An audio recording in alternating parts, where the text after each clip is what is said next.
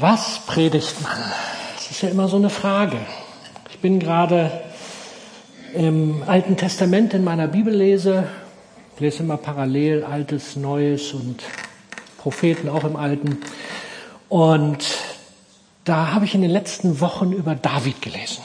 Und David, viele von euch kennen die ganzen Geschichten. David war ein Mann Gottes. David war ein Mann Gottes. Er war total eng mit Gott verbunden. Und das seitdem die Bibel von ihm berichtet, als junger Mann, wo er noch bei den Schafen unterwegs war. Und dann wurde er gesalbt zum König, aber das bedeutete ja erstmal gar nichts. Es hatte sich für ihn nicht viel verändert, weil es gab ja einen König. Und dieser König hat ihn dann auch noch versucht umzubringen, nicht nur einmal. Und er hat mehrmals die Gelegenheit gehabt, sich seine Königsherrschaft selber zu nehmen. Und immer und immer wieder hat er gesagt, nein, ich werde das nicht tun. Ich werde den Gesalbten Gottes nicht antasten. Und immer wieder können wir lesen, wenn es denn brenzlig wurde, wenn es schwierig wurde, dieser Mann hat immer nach Gott gefragt. Er hat sich absolut vorbildlich verhalten. Es gibt da aber auch die eine oder andere Situation, die war nicht ganz so vorbildlich. Und auf eine möchte ich kurz eingehen. Da war so die Situation, die Bibel beginnt damit, die Kön es war die Zeit, dass die Könige in den Krieg zogen. Und David ließ seinen General und seine Soldaten losziehen, schickte sie los, um irgendeinen Krieg zu führen. Und er selber, er blieb zu Hause. Und dann beschreibt die Bibel es so schön, er hat ein Mittagsschläfchen gemacht auf seiner Dachterrasse. Und als er aufwachte, schaute er so durch die Gegend. Und dann sah er auf einem der anderen Hausdächer, die wahrscheinlich niedriger waren, eine wunderschöne Frau, die badete. David schaute und er war ja König. Und so schickte er einen Diener los, ließ fragen, wer das denn war oder ist und ließ sie dann zu sich rufen und sie schliefen miteinander. Und ich sag's mal so, hier hätte die Geschichte noch halbwegs gut enden können. Aber dann ging es weiter. Jetzt hatte er ja eine Sünde begangen, hat das noch relativ heimlich hingekriegt. Und jetzt war die Frage, wie geht's weiter? Weil nach einer gewissen Zeit bekam er die Nachricht von der Batseba, ich bin schwanger. Und jetzt wurde es schwierig. Also, was machte er? Er ist ja König. Er ließ sich was zumindest erstmal Pfiffiges einfallen. Er rief nach dem Mann, nach Uriah, der als Soldat an der Front war, und ließ ihn holen und dachte, ich bringe ihn dazu, dass er mit seiner Frau schläft, dann ist die Sache damit erledigt, weil wenn sie dann schwanger wird, dann fällt das ja nicht auf. Nur dieser Soldat, der hatte Werte. Und er ließ sich auf den Deal nicht ein. Also er hat ihm das natürlich nicht verraten, ist ja klar. Er hat dann mit ihm schön gegessen und hat ihm ein Geschenk gemacht. Aber dieser Soldat, als er ihn dann nach Hause geschickt hat und hat gesagt, komm, geh nach Hause, der hat sich zu, zu den Dienern des Königs gesellt, hat mit ihm im Eingang des Tempels geschlafen, ist nicht nach Hause gegangen. Und am nächsten Morgen ließ David ihn holen und fragte, ja, was ist los? Warum bist du nicht zu deiner Frau gegangen? Und dann sagte er, die Soldaten des Königs schlafen auf dem Feld. Wie kann ich das jetzt anders machen? Ein Mann voller Werte. David nicht dumm, hat ihn wieder zu sich eingeladen, hat ihn betrunken gemacht und hat gedacht, das wirkt jetzt. Hat immer noch nicht gewirkt. Der war stur, der Typ. Und diese Sturheit ist ihm dann zu seinem Todesurteil geworden. weil David ihn dann mit einem Brief versehen hat, hat ihn an die Front geschickt, hat seinem General mitgeteilt, hier schick Uriah an die vorderste Front, da wo die schlimmsten Kämpfe sind, zieht euch von ihm zurück, damit er fällt. Klares Todesurteil. Der Mann hat sein eigenes Todesurteil überbracht. Aber Gott sieht das. Und so kam dann der Prophet Nathan, Nathan und hat ihm die Konsequenzen deutlich gemacht, die sein Handeln mit sich bringt. Ich möchte die Geschichte nicht weiter erzählen. Ich habe mir die Frage gestellt, hätte es irgendetwas geben können, was diesen David, der so sehr mit Gott verbunden war, abhalten, hätte abhalten können, zumindest den zweiten oder dritten Schritt zu gehen. Hätte es etwas geben können, was nach dem ersten Fehltritt dafür gesorgt hätte, dass vielleicht David nicht noch die viel schlimmere Sünde begeht, jemand zu töten. Und das ist heute mein Thema. Was könnte es geben, das auch uns vielleicht davon abhält, Dinge zu tun, die wir besser nicht tun? Was könnte es geben, was uns Christus ähnlicher werden lässt? Was könnte es in unserem Leben geben, was uns hilft, dass solche Dinge vielleicht nicht passieren müssen? Weil ich weiß nicht, wie es euch geht, aber wenn ich ehrlich mit mir bin, ich bin auch so ein Typ. Ich bin so ein Typ, dem sowas passieren könnte. Müsst ihr für euch beurteilen, wie es euch geht. Also ich hoffe nicht, dass ich einen Mord anordne und sowas. Ja, soweit hoffentlich nicht.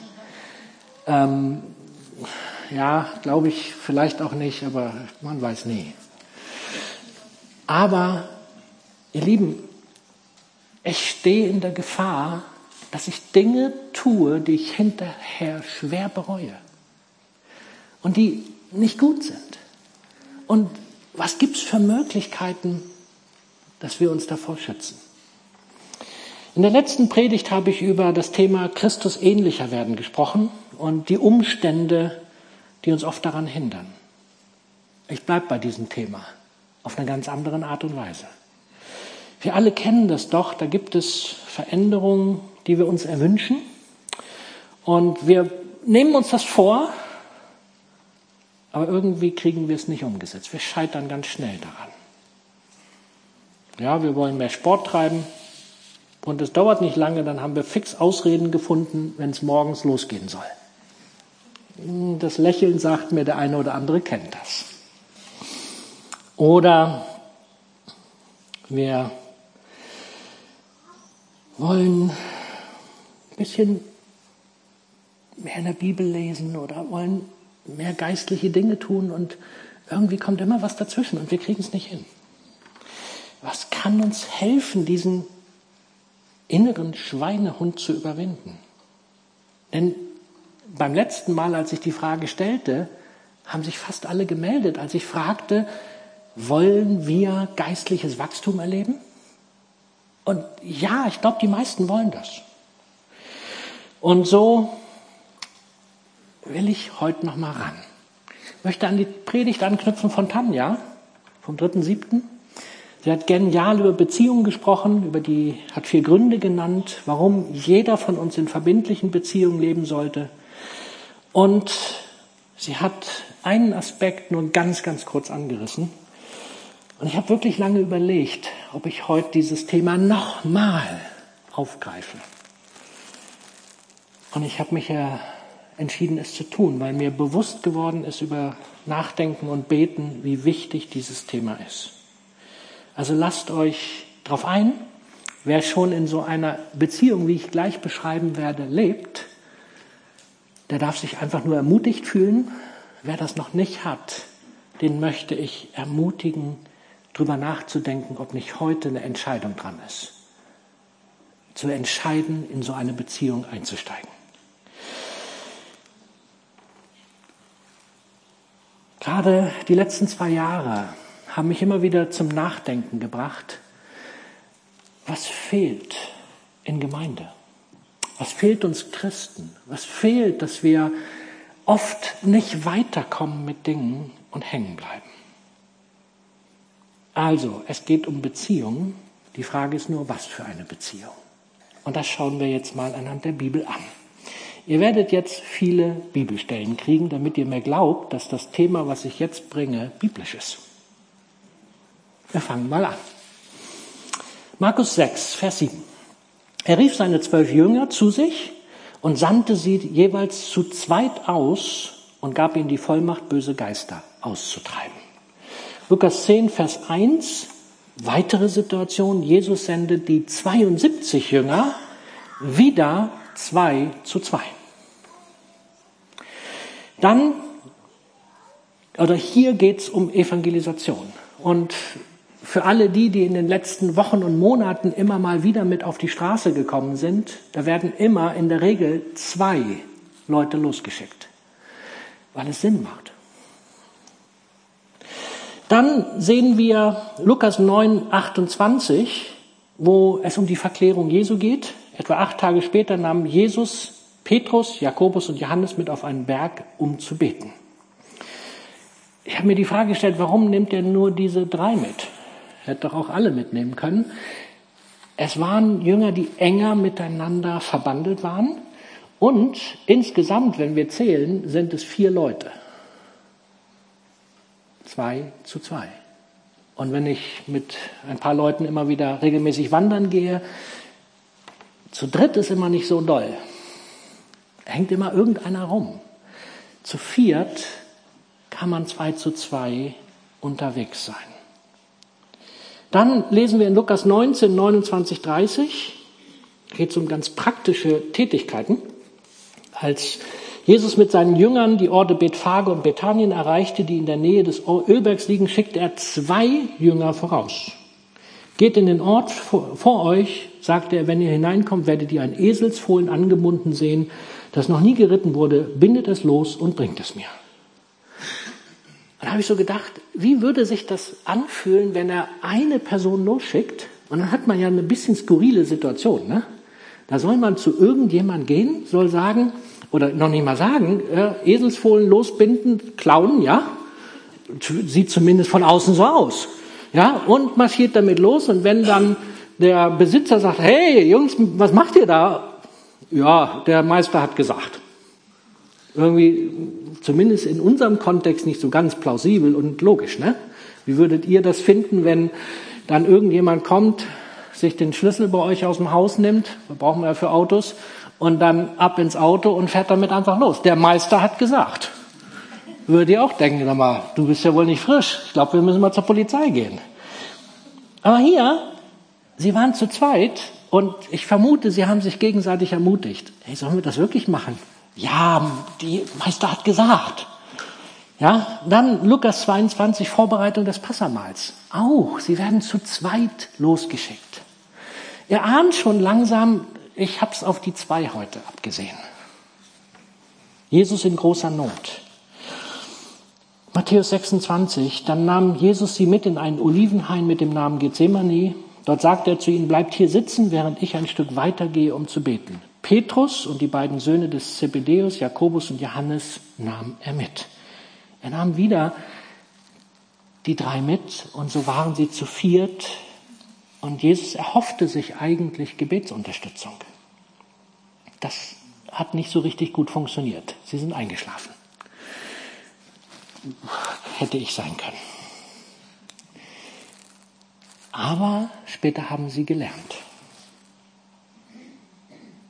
Das ist das, was wir in den Evangelien lesen können. Jesus schickt immer, wenn es darum geht, irgendetwas zu tun, immer zwei Leute los. Warum macht er das? Er kann auch drei oder einen losschicken. Er schickt immer zwei oder er nimmt drei, so dass sie zu viert sind, mit. Und ich habe so gedacht, da ist was drinne, da ist was verborgen. Weil, wenn wir dann in der Apostelgeschichte lesen, wir haben das gleiche Prinzip. Die Jünger leben exakt das Gleiche. wenn wir dort lesen, Apostelgeschichte 3, eines Nachmittags gegen, gegen 3 Uhr gingen Petrus und Johannes in den Tempel, um am Gebet teilzunehmen. Hier steht explizit Petrus und Johannes. Hätte man doch nicht unbedingt aufschreiben müssen. Aber steht hier, ist wichtig. Sie gingen zum Gebet gemeinsam in den Tempel. Dann Apostelgeschichte 11. Dann reiste Barnabas nach Tarsis, um Saul aufzusuchen. Als er ihn gefunden hatte, brachte er ihn nach Antiochia. Und dort blieben sie ein ganzes Jahr bei der Gemeinde und lehrten eine große Anzahl Menschen. In Antiochia nannte man die Gläubigen zum ersten Mal Christen. Ein Barnabas, der einen Saulus sucht und mit ihm gemeinsam Dienst lebt. Wieder zu zweit. Dann lesen wir in Apostelgeschichte 11, da war eine Geldsammlung gemacht worden und es wurde nicht einer losgeschickt, sondern das taten sie dann auch und vertrauten das gesammelte Geld Barnabas und Saulus an. Die haben es dann weitergegeben. Zur Absicherung. Stellt euch mal vor, ihr habt die Taschen voller Geld. Also ich finde das immer ganz komisch. Ich bin, als ich früher nach Afghanistan noch unterwegs war, da habe ich denn manchmal wirklich viele, viele, viele tausende Euros in Brust, äh, Bauchgurt und wo auch immer gehabt. Und ich habe mich nicht besonders gut gefühlt. Ich gebe das ganz ehrlich zu. Weil man wurde schon für viel weniger Geld malträtiert. Ich kann das gut verstehen. Und sie werden zu zweit geschickt. Sie sollten nicht in Versuchung kommen. Und dann lesen wir in Apostelgeschichte 12, als Barnabas und Saulus ihren Auftrag in Jerusalem erfüllt hatten, kehrten sie nach Antiochia zurück und nahmen Johannes Markus mit. Aus einer Zweierschaft wird eine Trainingsgruppe. Das heißt, sie geben das weiter. Also wir, wir können, ich kann jetzt noch einen Haufen Bibelstellen nehmen. Als Krise war, haben sich äh, Barnabas und Paulus getrennt und haben jeweils einen neuen Partner mitgenommen. Sie sind nicht alleine losgegangen. Ja, können wir in der Apostelgeschichte 13 und 15 und so weiter lesen. Und dann kam Timotheus dazu, der dann trainiert wurde. Und was tat er? Er tat genau das Gleiche. Ja, Apostelgeschichte 19, Timotheus und Erastus gehen weiter, obwohl eine lange Zeit nicht, wird nur noch von Paulus geredet. Und wenn man denn guckt, nee, Paulus hatte immer Leute bei sich, die er begleitet hat, mit denen er unterwegs war. Und wir können auch lesen in den ganzen Briefen von Paulus, es geht immer um das Miteinander, um die Beziehung zwischen den Christen. Und wenn wir dann die Grüße der meisten Briefe lesen, am Schluss, lesen wir all die Leute, die an seiner Seite waren. Und mir ist das wirklich bewusst geworden. Ich glaube, wir müssen viel mehr darüber nachdenken, wie sieht das eigentlich mit Zweierschaften im Reich Gottes aus. Ich komme nochmal zurück auf David. Wir stellen uns mal vor, Jonathan, weil Jonathan war nämlich eine lange Zeit ein enger Vertrauter von David. Jonathan wäre nicht umgebracht worden. Ich kann mir das bildlich vorstellen. David ist König, Jonathan ist ja auch aus dem Königsgeschlecht. In der damaligen Zeit war es natürlich schwierig. Ja, ein König, der war mehr oder weniger alleine, hatte ein paar Berater, die ihm nicht mehr gefallen. Die Berater, die hat man einfach beseitigt. Aber mit Jonathan an seiner Seite, stellen wir uns mal vor, er hätte sich regelmäßig mit Jonathan getroffen. Vielleicht so einmal in der Woche. Normalerweise, wenn wir die Geschichten alles lesen, dann wäre er wahrscheinlich jeden Tag mit ihm zusammengetroffen. An der Königstafel. Nehmen wir mal den Fall an, nur einmal in der Woche. Und sie hätten sich regelmäßig Fragen gestellt. Hey, wie geht's dir, David?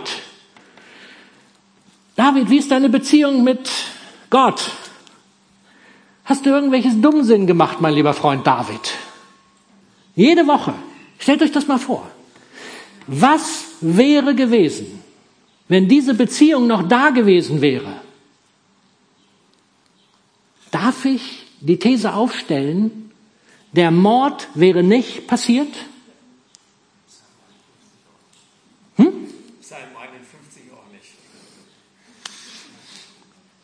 Ich bin relativ sicher, der Mord hätte nicht passieren müssen.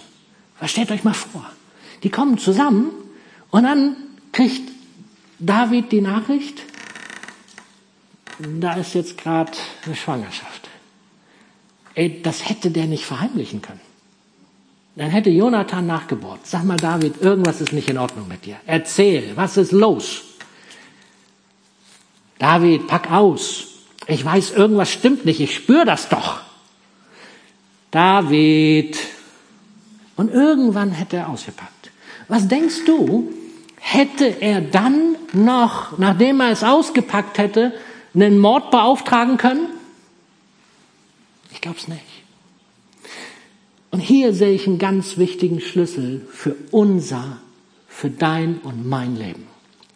Und ich will ganz ehrlich sein, ich glaube, in Gemeinde haben wir das über Jahrzehnte völlig vernachlässigt. Wir haben über vieles gesprochen, aber wir haben so wenig über Zweierschaften gesprochen. Über Menschen, die einfach als Menschen auf einer Ebene. Ja, nicht Mentorbeziehungen sehen wir viele in der Bibel. Und über Mentorbeziehungen reden wir auch viel mehr in der Gemeinde. Ich werde immer wieder gefragt, Jo, habt ihr ein Mentorprogramm in der Gemeinde? Ja, wollen wir, aber das Problem ist, wenn man nie erlebt hat, wie ein Mentor ist, ist es schwer, Mentor für andere zu sein. Dann braucht man irgendwie Hilfe dafür. Und mein, meine Erfahrung und mein Erleben ist, Leute trauen sich das nicht zu. Und sie sagen, ich kann das nicht, ich bin kein Mentor. Obwohl sie wahrscheinlich alles könnten oder viele. Und wir, wir kommen so schwer da rein, weil wir so wenig Erfahrung damit haben. Aber eine Zweierschaft, wenn wir auf einer Ebene einfach miteinander unterwegs wären, dann könnte das eine geniale Vorstufe für eine Mentorbeziehung werden. Und ich habe euch jetzt ein paar Bibelstellen ja genannt, es gibt noch mehr, aber ich möchte noch eine, die ich eigentlich sonst in meinem anderen Kontext verwende, nehmen, weil die muss hier rein. Nee, vorweg. Nee, doch, die, die, jetzt kommt die Bibelstelle, genau. Prediger 4. Zwei haben es besser als einer allein. Zusammen erhalten sie mehr Lohn für ihre Mühe. Wenn sie hinfallen, kann einer dem anderen aufhelfen. Doch wie schlecht ist der dran, der allein ist und fällt, und keiner ist da, der ihm beim Aufstehen hilft. Es können sich zwei, die in einer kalten Nacht unter einer Decke liegen, einander wärmen. Doch wie kann einer, der alleine liegt, warm werden? Ein Einzelner kann leicht von hinten angegriffen und niedergeschlagen werden. Zwei, die zusammenhalten, wehren den Überfall ab.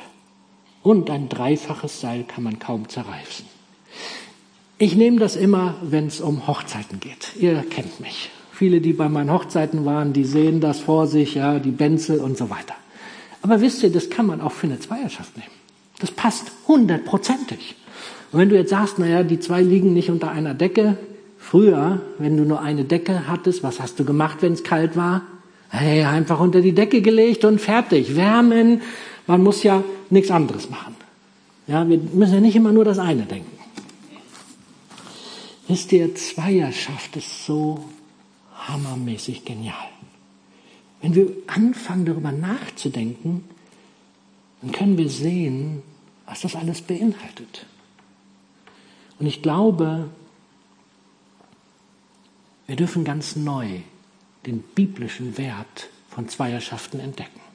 Worum geht es überhaupt in einer Zweierschaft? In einer Zweierschaft geht es darum, das geistliche Leben miteinander zu teilen und gemeinsam das ganze Leben aus der Perspektive des Evangeliums zu betrachten. Das ist ein Zitat aus dem Buch Wachstum ist kein Zufall. Nochmal, in einer Zweierschaft geht es darum, das geistliche Leben miteinander zu teilen und gemeinsam das ganze Leben aus der Perspektive des Evangeliums zu betrachten. Darf ich dich fragen, wo du das in deinem Leben ohne eine Zweierschaft ganz, ganz regelmäßig machst? Wo kannst du ganz regelmäßig das reflektieren? Und wenn du jetzt sagst, ja, das mache ich mit meiner Frau, dann sage ich, super, wenn du eine hast. Oder mit deinem Mann, super, wenn du einen hast. Aber ich glaube, eine Zweierschaft ist noch was anderes. Und ich erlebe das seit Anfang dieses Jahres. Ich habe euch schon immer wieder ermutigt in die Richtung. Ich erlebe das ganz neu. Ich habe in meinem Leben viele Mentorenbeziehungen gehabt. Und ich bin so dankbar dafür, dass ich immer wieder erleben dürfte, dass Menschen in meinem Leben mir als Mentor gedient haben. Ich habe dann irgendwann auch angefangen, andere hineinzunehmen und habe mit ihnen eine Mentorbeziehung gehabt. Und erst Anfang dieses Jahres bin ich auf eine neue Ebene gekommen durch dieses Buch Wachstum ist kein Zufall, nämlich eine Zweierschaft, wo ich nicht erwartet habe, dass irgendjemand weiter ist als ich, sondern wo ich einfach nur mit jemandem unterwegs war oder bin seitdem, der mit mir einfach unterwegs ist. So ganz simpel. Nichts Besonderes. Und wir haben uns vorgenommen, wir wollen uns ganz regelmäßig einmal in der Woche treffen für eine Stunde. Schaffen wir meistens nicht die eine Stunde, aber wir haben seit Anfang dieses Jahres nur, ich glaube, ein oder zweimal ausgefallen lassen, weil dann einer nicht da war und das Internet nicht funktioniert hat. Ansonsten haben wir mehrfach über Skype gemacht oder, oder was auch immer übers Internet und das geht wunderbar. Und ihr glaubt gar nicht, wie kostbar das für mich geworden ist und wie sehr ich entdeckt habe, wie wichtig so eine Zweierschaft ist. Weil in so einer Zweierschaft können wir Dinge besprechen, die ich sonst mit Christine nicht so besprechen würde. In einer Art und Weise besprechen, die mal einfach so ganz frei ist. Und der Markus Schmidt in diesem Wachstumsbuch, er schreibt, Zweierschaften sind Beziehungen mit Superdüngerpotenzial. Wisst ihr, was Superdünger ist? Hey, das ist der Hammer. Da packt man nicht nur Dünger auf ein Wachstumsding, was wachsen soll, sondern Superdünger. Es explodiert förmlich. Ich habe keine Ahnung von Pflanzen. Ja. Wir haben jetzt so ein paar Sachen bei uns auf dem, auf dem Balkon oder auf der Dachterrasse. Und wir müssen auf die eine Gurkenpflanze Superdünger draufgetan haben. Weil ich habe vorgestern geguckt, habe vergessen, dass ich hätte, hätte ein Foto mitbringen sollen. Auf einmal so eine Gurke dran, von heute auf morgen. Also ich glaube nicht, dass das von heute auf morgen war. Ich, wir haben jeden Tag geguckt, wir müssen sie übersehen haben. Aber das, so fühlt sich Superdünger an, ja? Du guckst am nächsten Tag, hast nichts gesehen und plötzlich, bumm, so ein Gerät da. Ein bisschen übertrieben. Also das, das Ding ist wirklich der Hammer, was da an, dem, an diesem kleinen äh, Gurkenstrauch da dran hängt. Aber die Beziehungen wachsen nicht ganz so explosiv. Und doch habe ich erlebt, welche Tiefe da drin ist. Zweierschaften mit Superdüngerpotenzial. Was sind denn ganz praktische Voraussetzungen dafür? Wir gehen mal ganz praktisch jetzt ran. Es sollten zwei Personen gleichen Geschlechts sein. Macht die Sache einfacher. Ja, man kann Dinge besprechen, die man sonst vielleicht nicht bespricht und hat nicht diese Geschichte mit den Emotionen da so extrem drinne. Ich denke, das ist gut. Dann das zweite, Regelmäßigkeit ist eine Voraussetzung. Damit tiefe Dynamik entstehen kann, sollte Regelmäßigkeit gegeben sein. Lust und Laune reicht nicht aus. Dann wöchentlich. Regelmäßig könnt ihr auch einmal im Jahr sein, ne? oder zweimal im Jahr. Nein, versucht es doch wöchentlich. Und wenn es dann mal nicht klappt, weil Familie oder was auch immer dazwischen kommt, ist ja nicht so schlimm, aber wöchentlich hat ein echtes Potenzial. Weil wenn man jede Woche weiß, hey, da fragt wieder jemand nach, dann überlege ich mir, ob ich das, was ich jetzt tue oder wozu ich neige es zu tun, auch wirklich tun will. Weil ich weiß, am nächsten Mittwochmorgen muss ich Farbe bekennen. Ihr Lieben, das hat Potenzial. Da ist was drin. Dann es sollte, sollten beide gläubige Christen sein. Ansonsten kann dieses Geistliche ja in der Dimension nicht wachsen. Ihr könnt tolle Freunde haben, das ist was anderes. Aber es ist wichtig, dass wir als Christen unterwegs sind, dass wir dieses geistliche Wachstum erleben dürfen. Und für einen Staat ist es hilfreich, wenn man einfach Fragen an die Hand bekommt, die man nutzen kann. Deswegen kommen die gleich noch. Wenn du dich jetzt fragst, ja, aber mal ganz ehrlich, jede Woche, was sollen wir denn da machen? Das ist doch, äh, ich, ich weiß gar nicht, was ich tun soll und ich kenne die Person doch noch gar nicht. Nee, ist ja nicht so schlimm, sonst darfst du ja kennenlernen. Dann gibt es ein paar Ideen, was man machen könnte. Wir haben es anhand des Buches gemacht. Wir lesen jede Woche ein Kapitel in diesem Buch und dann wird darüber ausgetauscht und überlegt, was lebe ich davon. Und das ist richtig gut. Ihr könnt die Erfahrung der letzten Woche austauschen. Ihr könnt dieses oder ein anderes Buch lesen. Es gibt geniale Bücher ja, von Thomas Harry über Selbstführung. So ein Schinken, da könnt ihr die nächsten Jahre euch mit beschäftigen. Richtig gut. Ja, das lohnt sich zu lesen, auch genial in der Zweierschaft, um zu gucken, wo entwickelt sich wer in welche Richtung. Man kann Bibeltexte lesen und darüber austauschen, einander die Sünden bekennen. Herausforderungen des Lebens besprechen und miteinander dafür beten. Gebet für und miteinander. Bei uns ist es so, dass wir unsere blinden Flecke versuchen von dem anderen sehen zu lassen. Ich weiß, ich habe blinde Flecke, die sehe ich in meinem Leben nicht. Wenn meine Frau sie mir sagt und da hat sie eine Begabung drin, dann mache ich am liebsten die Ohren zu. Ich bin ganz ehrlich. Ja, das ist einfach so. Ich höre trotzdem zu, aber es fühlt sich immer so blöde an. Sagt mir der aus der Zweierschaft das, fühlt sich das gleich anders an. Ihr Lieben, es ist doch oft so. Und dann kann ich mit meiner Frau hinterher darüber reden und kann sagen, du Schatzi, hattest ja doch recht, wie so oft.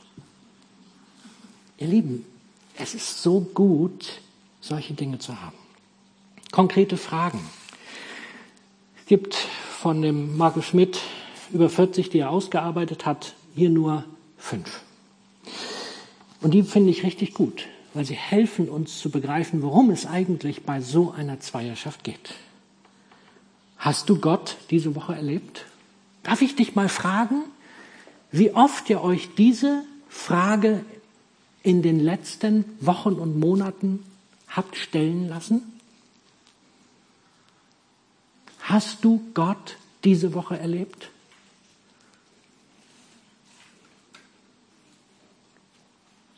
Wie sollen wir mit Gott unterwegs sein, wenn wir gar nicht mal uns reflektieren lassen, mal fragen lassen, hast du Gott eigentlich erlebt? Was hast du erlebt? Erzähl mal. Wie leicht ist es, in ein seichtes Fahrwasser zu kommen, wo nicht mehr so viel mit Gott passiert. Weil wenn niemand nachfragt, dann verliere es aus dem Blick. Oder zumindest ist die Gefahr da. Wie sieht das aus? Hast du Gott diese Woche erlebt? Wie ging es dir eigentlich beim Bibellesen und was hast du gelernt? Hey, das finde ich eine coole Frage. Setzt nämlich voraus, dass wir die Bibel lesen. Und wenn nicht, dann hilft es uns, dass wir wieder anfangen mit der Bibel und dann, was habe ich denn gelernt? Ja, das, hey, das ist herausfordernd. Aber das ist gut. Und ich möchte uns ermutigen, ganz neu solche Fragen zu stellen. Möchtest du eine Sünde bekennen? Bitte freiwillig. In welchem Bereich bist du, bin ich herausgefordert, die Lebensweise Jesu nachzuahmen? Und die Frage gefällt mir auch, die letzte. Habe ich diese Woche auf eine gesunde Lebensweise geachtet? Wie sieht denn das eigentlich aus? Und ich glaube, wir alle haben Punkte in unserem Leben, wo wir merken, wir müssten an unserer Lebensweise ein bisschen was verändern.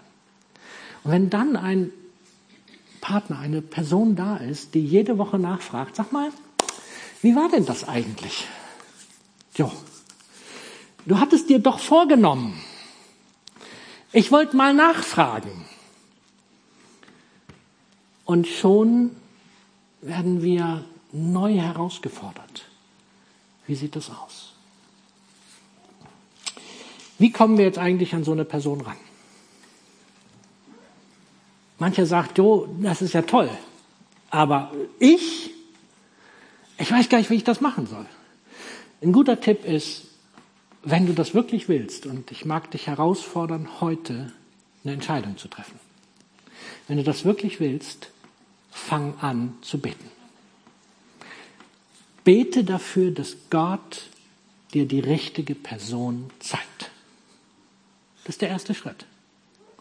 Das zweite, irgendwann solltest du dann auch mal losgehen und fragen. Weil du musst natürlich jetzt auch nicht warten, bis die Person dir in einem Traum erscheint, ja. Es könnte auch der Fall sein, ich habe das noch nie erlebt. Aber hey, man geht ja durch die Gegend und hilfreich könnte zum Beispiel sein, wenn es auch jemand aus deiner Kleingruppe ist. Das muss nicht sein, aber das kann Synergieeffekte mit sich bringen. Das kann helfen. So, und dann mal jemand zu fragen und zu sagen, du, der Joe hat doch da die Predigt, ja, hast du die Predigt schon gehört? Und wollen wir nicht? Und wenn die Person Nein sagt, ja, ist das schlimm? Dann gibt es noch ein paar andere, die man fragen kann. Dann neuer Versuch, neuer Start, nochmal. Aber wisst ihr, was passieren könnte? Ihr fragt die Person und die sagt, ich hatte auch gehofft, ich habe mich nur nicht getraut. Danke, dass du mich gefragt hast. Und dann fängt etwas an, was vielleicht gar keine Freundschaft sein muss.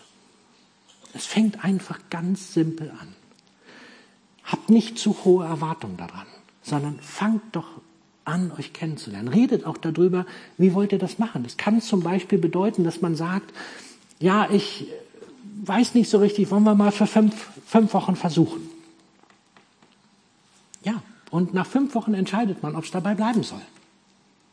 Ja, man, man kann auch sagen, hey, lass uns das ein Jahr zusammen machen und dann gucken wir oder wie auch immer. Das ist nicht so schlimm, wenn das mal begrenzt ist. Es kann ein guter Start sein.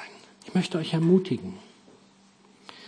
Ich glaube, wenn wir wirklich echtes geistliches Wachstum wollen, dann brauchen wir mehr als nur in den Gottesdienst und in die Kleingruppe zu kommen. Ich bin der festen Überzeugung, wir brauchen echte, verbindliche Beziehungen, die regelmäßig sind, wo wir immer wieder abgefragt werden, wo wir einander helfen können, geistlich zu wachsen. Und ich glaube, biblisch gesehen, fällt uns das nicht schwer zu erkennen. Die Bibel ist voll von solchen Beziehungen. Oft sind es dann zwar auch Mentorbeziehungen, aber ich glaube, sie sind auch voll von Menschen, die miteinander unterwegs waren. Ich glaube, wir haben über die Jahre haben wir etwas Entscheidendes verpasst. Dass wir nicht darauf geachtet haben, dass jeder von uns so eine Beziehung als Möglichkeit hat. Und ich mag uns heute herausfordern. Ich wünschte mir so sehr, dass wir in den nächsten Wochen und Monaten alle sagen können, ich habe so eine Person gefunden. Ich bin mit so einer Person unterwegs. Und ich erlebe, wie neues geistliches Wachstum in meinem Leben passiert.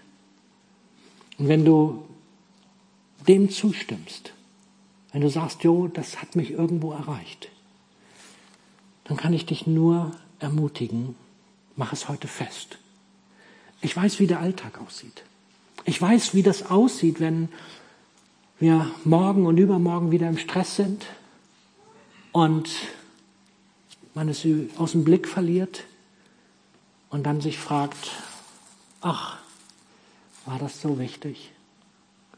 Ja, es ist wichtig. Okay? Lass es uns nicht zur Seite tun. Ihr könnt das Kapitel 21 in dem Buch nachlesen. Ihr könnt aber auch den Podcast, kann jeder von euch hören, braucht kein Buch dafür kaufen. Zum Buch Wachstum ist kein Zufall, Folge 8 und 9 habe ich hier behandelt. Nachhören bei Markus Schmidt. Und zum Vertiefen für alle, die das wollen, es gibt Zweierschaft entdecken von Claudia Ackers, ist als E-Book nur noch erhältlich, kostet 2,99 im Fontes Verlag. Da könnt ihr, das könnt ihr einfach runterladen und da sind viele praktische Tipps dabei, wie man das angehen kann. Ich möchte am Anfang zurückgehen. Wenn du der festen Überzeugung bist, sowas wie David passiert ist, kann dir nicht passieren. Du bist völlig gefeit. Dann brauchst du vielleicht so eine Zweierschaft nicht. Aber wenn du ein Mensch bist wie ich, der sagt, Gott sei mir Sünder gnädig, dann mag ich dich bitten, lass die Predigt nicht einfach an dir vorübergehen, sondern denk drüber nach, was dran ist für dich und ob so eine Zweierschaftsbeziehung ein nächster Schritt sein kann und dir helfen kann, Christus ähnlicher zu werden. Amen.